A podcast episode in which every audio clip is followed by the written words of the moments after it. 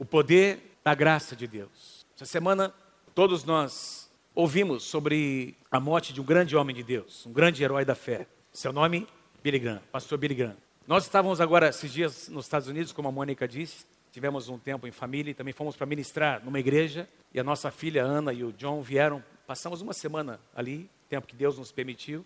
E a Ana e o John vieram com Eli, nosso netinho Eli, está com oito meses. Os dois estão lindos, né? o Eli e o Gessé. Pudemos reunir a família pela primeira vez, estarmos todos juntos. Também tem ali a Mayra, a irmã da Mônica e o Tony, nosso cunhado. Estivemos ministrando na igreja onde eles congregam. Foi um tempo muito especial.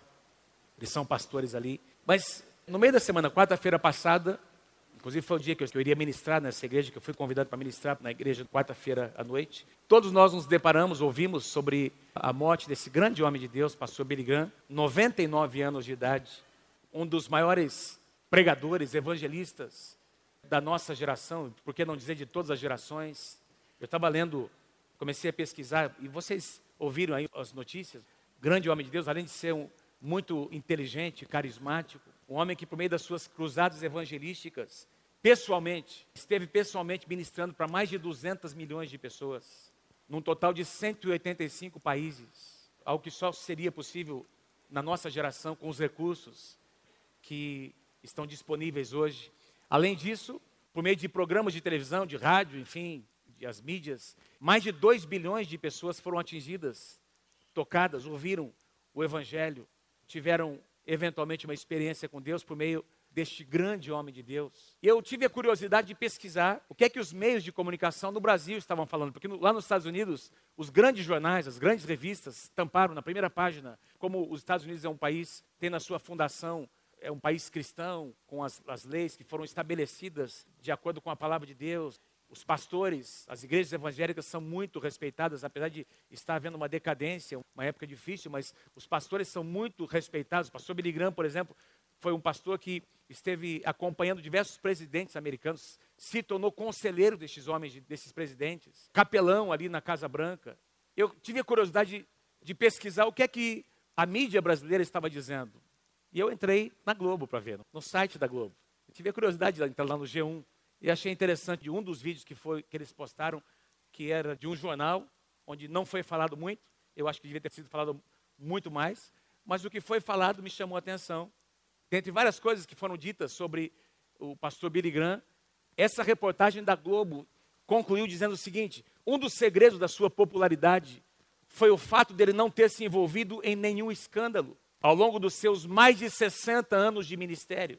E ela concluiu dizendo: por causa disso, Billy Graham estava sempre no topo da lista de todos os americanos mais admirados. Achei interessante o fato dessa reportagem enfatizar que esse grande homem de Deus teve esse ponto, que foi algo que o destacou de todos os demais, de que em mais de 60 anos de ministério, nunca houve um só escândalo, nada que pudesse desaboná-lo. Não estou dizendo que foi um homem perfeito, mas nunca houve nada na sua vida moral. Sempre teve uma só mulher. Ele casou uma só vez. A sua esposa morreu em 2004, 2005, há 10, 12, 13 anos atrás. Uma grande mulher de Deus, seus filhos. Ele teve os desafios que muitos de nós enfrentamos, mas hoje todos os seus filhos servem ao Senhor. E eu achei interessante essa reportagem secular, enaltecendo a integridade de um homem de Deus. Também tive a curiosidade de pesquisar um pouco. Como é bom o, o senhor Google, é bom demais, a gente entra ali, você pesquisa o que você quiser, enfim. Eu, eu comecei a fazer uma pesquisa sobre a vida, comecei a pesquisar sobre a vida pessoal do pastor Billy Graham, porque um homem de 99 anos não é da nossa geração, é um homem que tem tocado as últimas gerações, mas talvez meu pai, minha mãe, meus pais poderiam dizer mais coisas, como o ministério deles, direto ou indiretamente, foi impactado. estava ouvindo, inclusive, sobre o pastor Frank Damasio, que esteve pregando aqui algumas postagens desse, do pastor Frank Damasio no Instagram, sobre algumas ênfases do seu ministério. Eu acho tão lindo como os pastores começaram a compartilhar ao redor do mundo todo, no Brasil. Mas eu tive a curiosidade de fazer uma pesquisa e eu encontrei algo interessante. Quando houve aquele ataque no 11 de setembro, nas duas torres gêmeas, lá no World Trade Center em Nova York, isso aconteceu no dia 11 de setembro. No dia 14 de setembro, três dias depois, o presidente George Bush, presidente americano, convocou a nação americana para um dia de jejum, de oração e de reflexão. Ele convocou as pessoas mais importantes da nação, os políticos, os juízes, e as pessoas de renome na nação americana para estarem ali na Catedral Nacional em Washington, na capital americana dos Estados Unidos. E o pastor Billy Graham trouxe uma palavra. Pastor Graham teve uma palavra e ele ministrou para todos aqueles políticos e poderosos, pessoas mais influentes da nação, e isso repercutiu no mundo. Eu não me lembrava, mas e eu tive a curiosidade, porque se você procurar no Google, está lá a publicação do discurso que ele fez, ou o resumo do discurso que ele fez nessa noite em que ele ministrou, e é muito lindo ver o que este homem falou. Uma mensagem muito simples, como sempre foi a mensagem do pastor Graham, sobre salvação, o reencontro com Deus. Duas coisas destacaram, eu posso destacar no que ele falou. A nação americana deveria se arrepender dos seus pecados, voltar o seu coração para Deus, em arrependimento. Em segundo lugar, que a nação deveria voltar a confiar em Deus. E ele levantou alguns questionamentos, dizendo: muitos de vocês talvez estejam questionando a fidelidade de Deus, por que, que Deus permitiu isso acontecer? Estejam até, ele usa um termo, enraivecidos com Deus, magoados com Deus, e Deus entende os seus sentimentos, mas ele diz: mas Deus continua sendo Deus. Achei interessante, diante de toda uma nação, porque havia, me lembro que um mês depois do 11 de setembro, nós estávamos em outubro de 2011, nós estávamos na conferência do MFI, que nós participamos. O MFI é uma comunhão de ministros internacional da qual nós fazemos parte, e todos os anos, no mês de outubro, nós vamos lá para uma conferência nacional nos Estados Unidos. Nós estávamos lá em outubro de 2011 e nós vimos e ouvimos a indignação dos pastores a tônica daquele evento foi a indignação da nação americana. Nós vamos nos levantar. Interessante. Isso me chamou a atenção, a forma como a abordagem do pastor Billy Graham. Em primeiro lugar, convocando o povo ao arrependimento dos seus pecados. Em segundo lugar, confie em Deus. Deus continua no controle. Deus usa de todas as coisas para o nosso bem, de alguma forma, mesmo quando nós não entendemos. Foi a tônica da sua mensagem. Mas eu continuei pesquisando. O que passa, o que a gente ouve, é sobre o glamour, a projeção do ministério, quantas pessoas foram atingidas, quantas pessoas foram evangelizadas, a influência de um ministério. E eu comecei a pesquisar, mas e na vida pessoal deste homem? E os desafios pessoais que ele enfrentou na sua, na sua casa, na sua família? E não tem muita coisa, e a gente percebe que provavelmente a família reservou muitos dos seus desafios para o trato pessoal, não deixando isso ser divulgado, mas eu encontrei algumas coisas. O pastor Billy Graham sofria há mais de 20 anos da doença de Parkinson, há mais de 20 anos. O pastor Billy Graham tinha o seu quadril e a sua pelvis quebrados, ele teve uma fratura no seu quadril, tanto que há muitos anos ele já usava, fazia uso de cadeira de rodas, pela sua impossibilidade de se locomover. Teve câncer de próstata, estava administrando um câncer de próstata nos últimos anos. Teve que instalar, há muitos anos atrás, um dreno no seu cérebro, porque estava tendo um, um tumor pelo que eu li, estava sendo drenado esse líquido que estava pressionando o seu cérebro, foi instalado um dreno para que ele pudesse aliviar o excesso de fluido, doenças respiratórias. Tinha enfermeiros que davam assistência 24 horas por dia, senão ele teria morrido há muito mais tempo antes, né, atrás. E eu pude perceber, nisso tudo que eu li, que eu consegui encontrar, que o pastor Billy Graham era uma pessoa absolutamente comum como eu e você. Pensa um pouquinho nisso. O pastor Billy Graham, esse grande homem de Deus, era uma pessoa absolutamente comum como eu e você. Quem é que respeita o pastor Samuel, pastora Lígia? Estou aqui para dizer para vocês que eles são pessoas absolutamente comuns como eu e você. Aliás, eu estou de prova nisso. Eu convivi com a humanidade dos meus pais. A gente às vezes olha para alguém e a gente projeta e a gente vê a grandeza, a influência, ainda mais nos dias que nós vivemos em que a, as mídias colocam que aparece é a sua melhor parte. É ou não é verdade? Vocês estão comigo aí?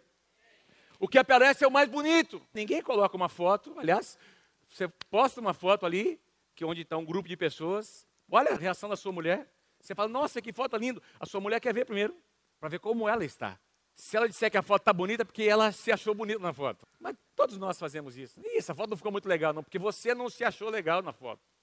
Porque nós estamos preocupados. A nossa geração é uma geração que se preocupa muito com a imagem. É ou não é verdade? E muitas vezes o que é passado não representa o que de fato aconteceu nos bastidores. Melhor dizendo, tem essa parte, esse enfoque do que as pessoas estão vendo, mas tem os bastidores. E eu diria para vocês, espiritualmente falando, o que acontece nos bastidores é mais importante do que o que você está estampando. E estou aqui nessa manhã para dizer a vocês que você e eu precisamos experimentar o poder da graça de Deus nos bastidores da nossa vida. Vou dizer de novo. Você e eu precisamos experimentar o poder da graça de Deus nos bastidores da nossa vida. Porque o que acontece no púlpito, o que acontece diante das pessoas muitas vezes, né, tem aqui líderes, supervisores, pastores de área, e todo mundo aqui, todos que são líderes aqui, de alguma forma tem experimentado, e você que é uma pessoa comum, tem experimentado de alguma forma o poder de Deus na tua vida. Quem sabe você já orou por alguém, falou de Jesus para alguém e viu sinais, maravilhas, o poder de Deus se manifestar, mas você sabe, só você sabe o que acontece nos bastidores da sua vida. A verdadeira vida acontece lá atrás, no dia a dia, e eu diria a você, o pastor Billy Graham morreu como um grande homem de Deus, terminou bem. Tanta gente começa bem e termina mal. Tanta gente começa bem e alguma coisa acontece no meio do caminho. Quantos grandes homens de Deus você se lembra que se levantaram na nossa nação, tinham uma expressão, uma influência incrível, e onde é que eles estão hoje? Alguma coisa aconteceu no meio do caminho. Melhor do que começar bem é terminar bem. Mas eu e você só vamos concluir bem se nós cuidarmos do que acontece nos nossos bastidores. Quando a gente tem que lidar com as nossas fraquezas. Eu preguei aqui, primeiro domingo de janeiro, no dia 7 de janeiro, nós não temos em vídeo, tem apenas em áudio. Quero te convidar a ouvir essa mensagem se você não estava aqui, se você estava viajando. E eu preguei sobre a fé que nasce a partir da fraqueza humana. Uma palavra que Deus colocou no meu coração. Eu quero continuar, vou falar um pouquinho sobre isso nessa manhã.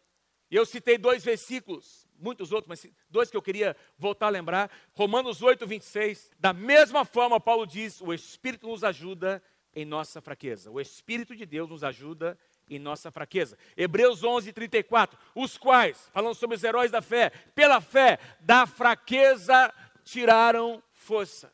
Deus quer fazer de você um homem, uma mulher que da fraqueza vai nascer uma força incrível. O poder de Deus será visto naquela situação. Amém? Eu lembro de ter colocado uma frase que eu quero que você leia comigo.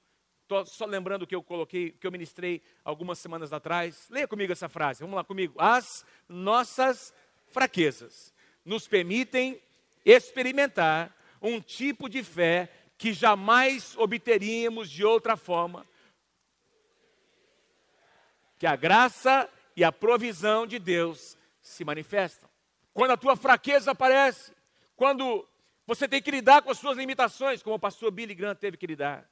As pessoas não sabem disso. As pessoas projetam a imagem do grande homem de Deus, mas ele foi uma pessoa como eu e você. Ele teve que lidar com problemas no seu casamento. Encontrei também algumas referências sobre um problema que ele teve, um grande desafio com um dos seus filhos, que na adolescência, na juventude, questionou a sua identidade, no sentido não de gênero, não no sentido homem, mulher, identidade no sentido de se tornar, continuar caminhando nos caminhos do Senhor, e eles tiveram que lidar com essa situação uma pessoa comum. E eu quero falar sobre um homem que experimentou fraquezas, o apóstolo Paulo. Eu falei, quando ministrei aqui no dia 7 de janeiro, sobre Davi, um exemplo do Antigo Testamento. Eu quero hoje conversar com vocês sobre o apóstolo Paulo.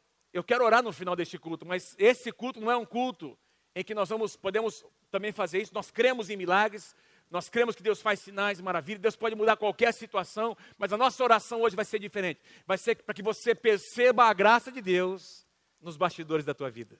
Para que você perceba a graça de Deus e a suficiência da graça, do poder de Deus, mesmo quando as coisas não mudam, ou aparentemente não mudam, ou por enquanto não mudam. Eu ouvi esses dias uma frase que me chamou muita atenção. Todos nós, meus queridos, eventualmente vamos experimentar um de repente de Deus, de repente a coisa vai mudar. Mas eu ouvi alguém dizendo: demora muito tempo para um de repente de Deus acontecer. Muitas vezes demora muito tempo para um de repente Deus acontecer. Para José foram 13, 14 anos até que alguém batesse na sua porta. Ó, oh, o cara está te chamando. Troca a sua roupa. Faz a sua barba, porque você vai estar diante do rei. E num só dia, todas as coisas mudaram. Mas aquele de repente demorou muitos anos para acontecer. E a questão é: esses muitos anos precisam ser bem administrados. Nós precisamos guardar o nosso coração. Quem é que disse que as coisas seriam fáceis? O nosso problema é que existe uma teologia em muitas igrejas hoje que ensinam algo completamente distorcido. Venha para Jesus e seus problemas vão acabar. Gente, quando o apóstolo Paulo foi chamado por Deus, Atos capítulo 9 diz que Deus diz para Ananias, um profeta, um homem de Deus, vai lá, impõe as mãos sobre esse cara chamado Saulo. Vai lá, Eu estou chamando esse cara para algo grande, mas eu vou fazer. Esse cara aí está perseguindo a igreja. Ele tem cartas para destruir, para aprisionar, para matar os crentes. E aí Deus diz assim para Ananias, Atos 9, 15, 16: Mas o Senhor disse a Ananias: Vá, este homem é meu instrumento escolhido para levar o meu nome perante os gentios e reis. Ele vai tocar as nações, que coisa linda! E perante todo o povo de Israel. Ponto. Mas ele conclui a profecia: Eu mostrarei a ele quanto deve sofrer pelo meu nome. A gente gosta da primeira parte. É tremendo. Normalmente as profecias, se você pegar lá as profecias do Antigo Testamento, quando Deus chama Isaías, Ezequiel, Jeremias, etc., você vai ver palavras tremendas, vou te levar para as nações. Você vai falar minha palavra, portas se abrirão, você vai plantar é, coisas tremendas, mas aqui para Paulo, qual que é o resumo da mensagem? No final da profecia, eu vou mostrar para esse cara o quanto ele deve sofrer pelo meu nome. Ouvi alguns amenzinhos, mas é verdade. A palavra sofrer aqui você ter uma ideia, vem da mesma raiz, a palavra grega é a mesma raiz da palavra paixão, sofrimento, é a mesma raiz. E a palavra paixão, eu li essa frase, que eu encontrei essa frase num livro que eu estava lendo esses dias, eu achei tão linda. Paixão é tudo aquilo pelo qual uma pessoa está disposta a sofrer. É algo que a pessoa deseja tanto que é capaz de qualquer sacrifício para conseguir. Quando um casalzinho jovens se apaixonam, eles se apaixonam, eles decidem se casar, e eles dizem um para o outro, é para o resto da vida, eu quero servir você, quero amar você, eu quero abençoar você, mas existe ali um compromisso, porque não serão apenas um mar de rosas, vai ter sofrimento, vai ter ajuste, sim ou não, gente? Faz parte, mas se tem paixão, se tem amor genuíno, tem decisão de sofrer juntos. Esse é o sentido. Então, sofrimento aqui tem a ver com paixão, qualquer sacrifício para conseguir aquilo. Espiritualmente falando, paixão é algo que consome o interior de uma pessoa. Deus quer consumir o teu interior. Deus quer consumir o teu coração. Consome o interior de uma pessoa que não o deixa até que os propósitos de Deus tenham sido alcançados. Deus quer colocar paixão no seu coração. Por isso, Paulo também foi até o fim. Paulo também foi um cara que terminou bem. Ele escreve na sua segunda carta a Timóteo, a sua última carta que ele escreveu no Novo Testamento: Combati o bom combate, completei minha carreira, guardei a fé. Timóteo, continua você, Timóteo, porque eu fiz a minha parte. Eu estou preso, está lá em Roma, preso. Ele foi até o final. Queridos, para chegar em Roma, teve muito sofrimento, teve profecias que foram liberadas sobre Paulo. Se você continuar nesse caminho, vai acontecer assim, assado. Vão se levantar, vão fazer isso e aquilo contra você. Eu sei de tudo isso, mas isso aqui é para isso que eu existo. Eu estou apaixonado pela obra de Deus. Ai de mim se não pregar o Evangelho. E ele foi até o final. Agora, o que nós conhecemos, claro, Paulo, o grande apóstolo, o homem que foi muito mais longe, inclusive geograficamente, do que o próprio Jesus, alcançou maior influência. Depois de Jesus foi o homem que alcançou maior influência no Novo Testamento, estabeleceu a base de doutrina para a igreja, tudo que nós cremos, 80%, 90% do que nós cremos em termos de doutrina, de fundamento da igreja, foi Paulo que estabeleceu. Grandíssimas revelações. Esse é o lado bonito da história que nós conhecemos. E os bastidores? Vamos conversar um pouquinho sobre isso. Queridos, nós não estamos muito acostumados com isso. Não dá muito ibope falar sobre que a gente tem que lidar com situações que às vezes são incontroláveis, que às vezes Deus permite. Vocês estão comigo aí? Diga amém. Lembra do que a mulher de Jó disse para ele? Amaldiçoe esse teu Deus e morre, cara. Você está aí coberto de chagas. Que Deus que é esse que você serve?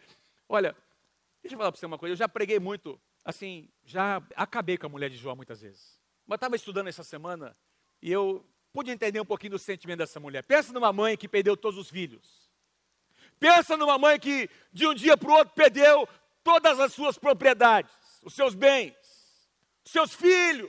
E agora tem o seu marido coberto de chagas e ela não tem o que fazer. Ela entra em crise, ela começa a brigar com Deus. Quem aqui nunca brigou com Deus?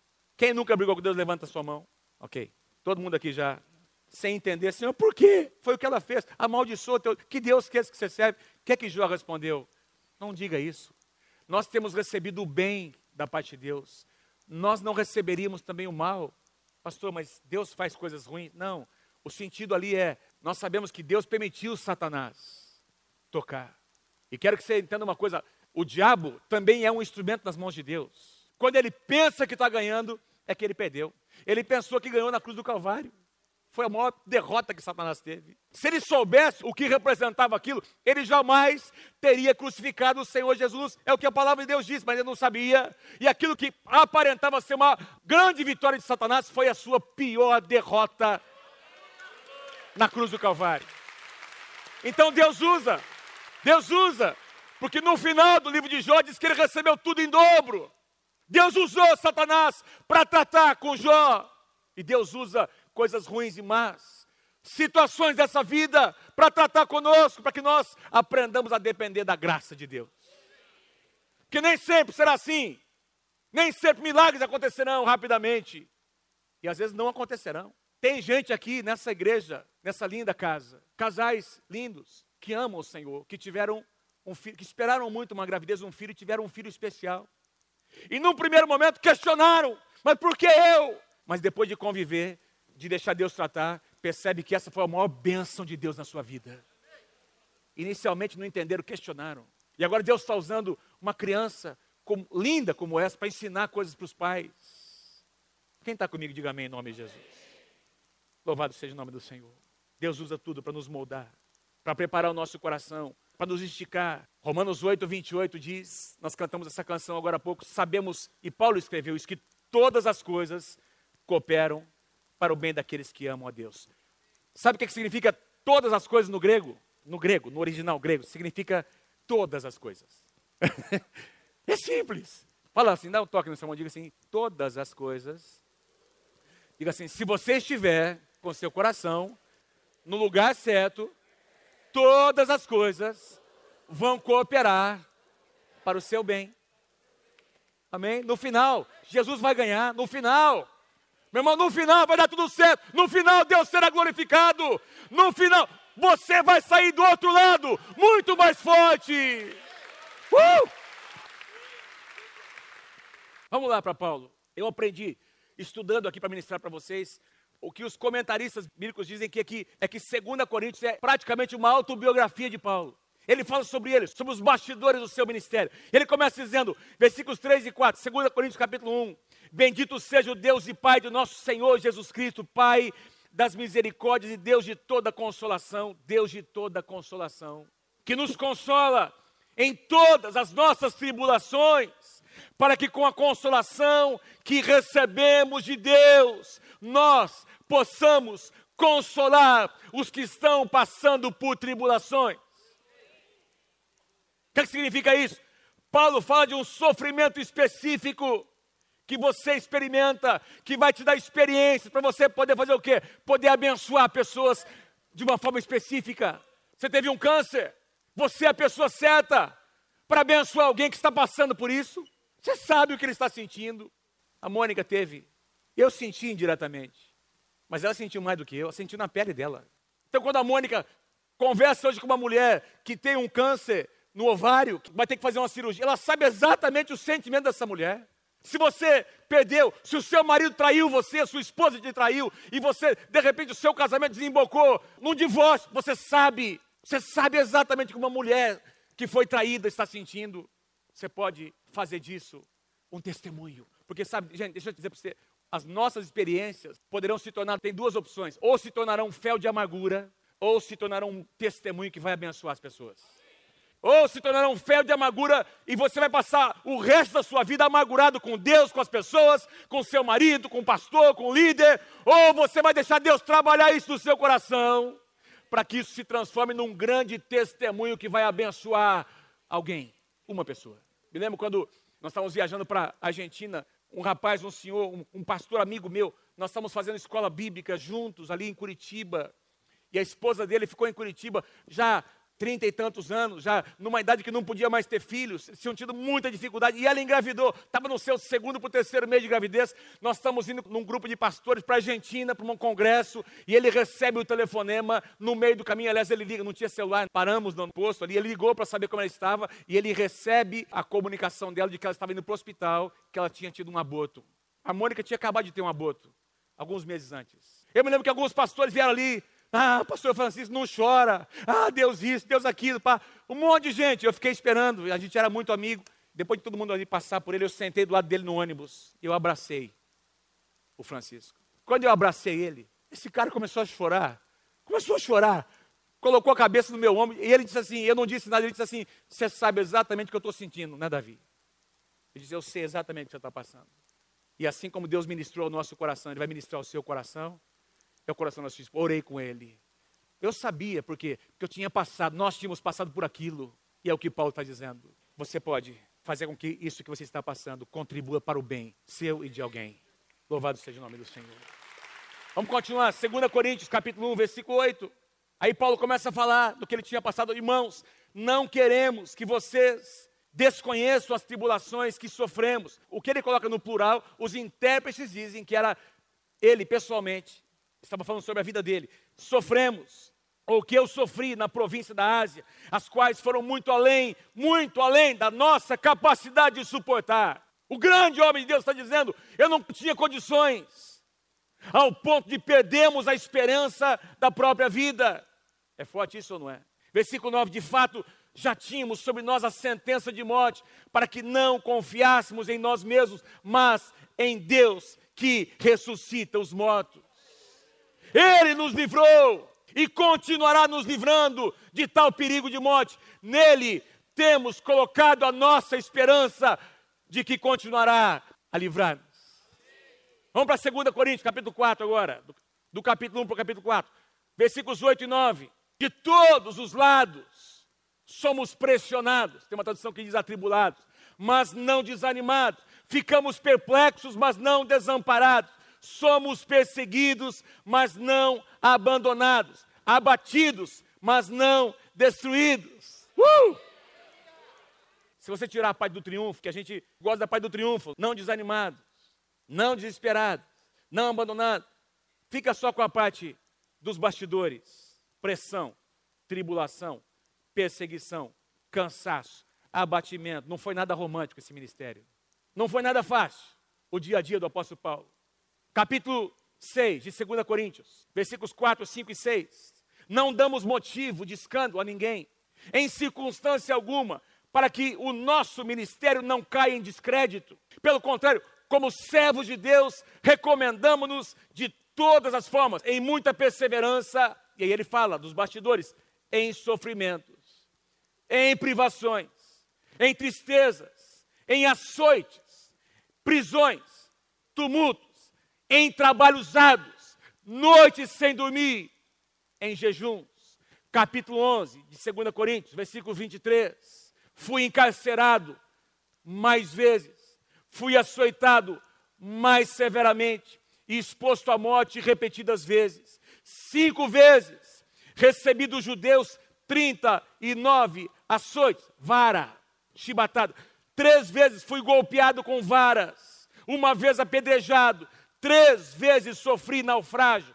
Passei uma noite e um dia exposto à fúria do mar. Enfrentei perigos dos rios, de assaltantes, dos meus companheiros judeus, dos gentios, perigos da cidade, no deserto, no mar e perigos dos falsos irmãos. Trabalhei arduamente, muitas vezes fiquei sem dormir, passei fome e sede e muitas vezes fiquei em jejum, suportei frio e nudez. Você consegue ouvir alguns gemidos aqui, nessas palavras? Você consegue ouvir alguns gemidos de Paulo? Mas você consegue ouvir alguma reclamação? Tem alguma reclamação aqui? Tem gemido, mas não tem questionamento. Versículo 30: Se devo me orgulhar, que seja, meu Deus do céu, nas coisas que mostram a minha fraqueza. Porque quando eu, a minha fraqueza aparece, a glória de Deus começa a aparecer. Quando a minha fraqueza se manifesta, a graça de Deus se faz presente. Eu consigo aprender coisas que eu não aprenderia de outra forma. É estranho o depoimento dele. Não é, a gente não está acostumado com esse tipo de coisa. O que a gente ouve nos púlpitos, veja, eu creio num Deus que nos traz vitória, eu creio num Deus que nos leva para frente, mas a vida é real para todo mundo, queridos. Louvado seja o nome do Senhor. Alguém podia perguntar, mas que Deus que é esse que permite um seu céu? Paulo não estava trabalhando para Deus. Como é que Deus permitiu isso? Porque a perspectiva de sucesso de Deus é diferente da nossa. Nós estamos vendo uma cultura que vem, a nossa referência é América, Estados Unidos. Estivemos lá agora. Quem conhece, quem já foi, sabe o que eu estou dizendo. Tudo é tão fácil, descartável. Todo mundo tem acesso a tudo. A nossa referência é essa, a referência do conforto. Então hoje, quando alguém está aí num momento de perguntar para Deus sobre o seu chamado, entender o seu chamado ministerial, lá já logo quer saber qual qual a minha garantia, quais são as minhas garantias para me lançar no ministério. Paulo teve alguma garantia? A única garantia que ele teve foi a graça de Deus e que Deus jamais o abandonaria. Quando você tem um chamado, quando Deus toca o teu coração, você se torna apaixonado. E essa paixão move você, não importa o preço. Obrigado por alguns améns que eu ouvi. É palavra para todos nós como igreja. Quem, quem pode dizer amém? Fala assim para alguém que está pertinho de você: Deus, põe paixão nesse coração. Põe paixão, Senhor, nesse coração. Põe a tua paixão nesse coração, Senhor. Nem sempre será fácil, meus queridos. Vamos para a última passagem, a mais importante. Presta atenção em algo. Paulo tinha visto muitas coisas. Paulo teve uma revelação tão profunda da palavra no seu relacionamento com Deus. Ninguém descreve o trono de Deus como Paulo além de João, no Apocalipse. O que Paulo diz em Romanos 8, por exemplo, sobre Jesus sentado à destra de Deus, intercedendo por mim e por você. O que ele diz sobre anjos, principados, potestades. Efésios capítulo 6, sobre todos os níveis espirituais. O primeiro, o segundo, o terceiro céu. Aliás, ele diz que houve um homem que subiu até o terceiro céu, ele mesmo. E viu a glória de Deus, coisas que não se pode expressar em palavras humanas, é o que ele declara. E aí ele diz assim: que por causa da grandeza da revelação que ele recebeu de Deus, olha o que ele diz, 2 Coríntios 12, 7 8, para impedir que eu me exaltasse por causa da grandeza dessas revelações, foi-me dado um espinho na carne, um mensageiro de quem, gente? Um anjo do Senhor. Não, não foi Gabriel, não foi Miguel, foi um capeta. Presta atenção. Mensageiro de Satanás, para me atormentar, Três vezes roguei ao Senhor que o tirasse de mim. Eu orei, eu intercedi, mas não aconteceu nada. Paulo está dizendo, eu não consigo entender, mas de alguma forma Deus usou Satanás, porque o espinho na carne aqui, os comentaristas não conseguem, não existe nenhuma afirmação sobre o que seja, uma enfermidade, alguma situação, tem a ver com alguma coisa que Paulo não conseguia controlar, ou uma perseguição, ou uma enfermidade, não importa, a essência é que havia algo que fugiu ao controle de Paulo e que o próprio Paulo, esse cara era muito corajoso. Ele está dizendo aqui, queridos, que ele teve relações tão profundas que ele teria se orgulhado se Deus não tivesse tratado com ele. Ele foi corajoso em escrever isso. Presta atenção. Por causa da grandeza do que eu recebi em Deus, Deus permitiu um espinho na minha carne. Vocês estão comigo aí? Mensageiro de Satanás. Eu roguei três vezes, eu pedi, versículo 8, eu intercedi, e Deus não tirou. E aí vem a resposta de Deus, versículo 9: Mas Ele, Deus me disse: A minha graça é suficiente para você, a minha graça te basta. Uma tradução atualizada, pois o meu poder se aperfeiçoa na sua fraqueza, Paulo. Portanto, eu me gloriarei ainda mais alegremente em minhas fraquezas, para que o poder de Cristo repouse em mim. Presta atenção, Paulo foi guardado. Paulo terminou bem, porque essas situações adversas que Deus permitiu guardaram o coração do apóstolo Paulo de se orgulhar. Presta atenção nisso, queridos. Todas as coisas cooperam para o nosso bem, mesmo quando nós não entendemos. Deus está articulando, Deus está preparando, Deus está nos esticando, Deus está trabalhando nosso caráter, Deus está nos colocando num lugar difícil para nós ficarmos, nós não entendemos, porque ele tem um propósito muito maior lá na frente. José não conseguia entender que foram anos e anos de tratamento, Deus pressionando, Deus tratando o seu caráter, por quê? Porque um dia ele estaria sentado no trono. Davi passou a mesma coisa, anos e anos ele foi ungido, e entre a unção e assumir o trono, foram anos e anos de tratamento de Deus. O processo é tão importante quanto o final. Para Deus o processo é tão importante quanto o final das coisas. Porque é no processo que Ele trata com a gente.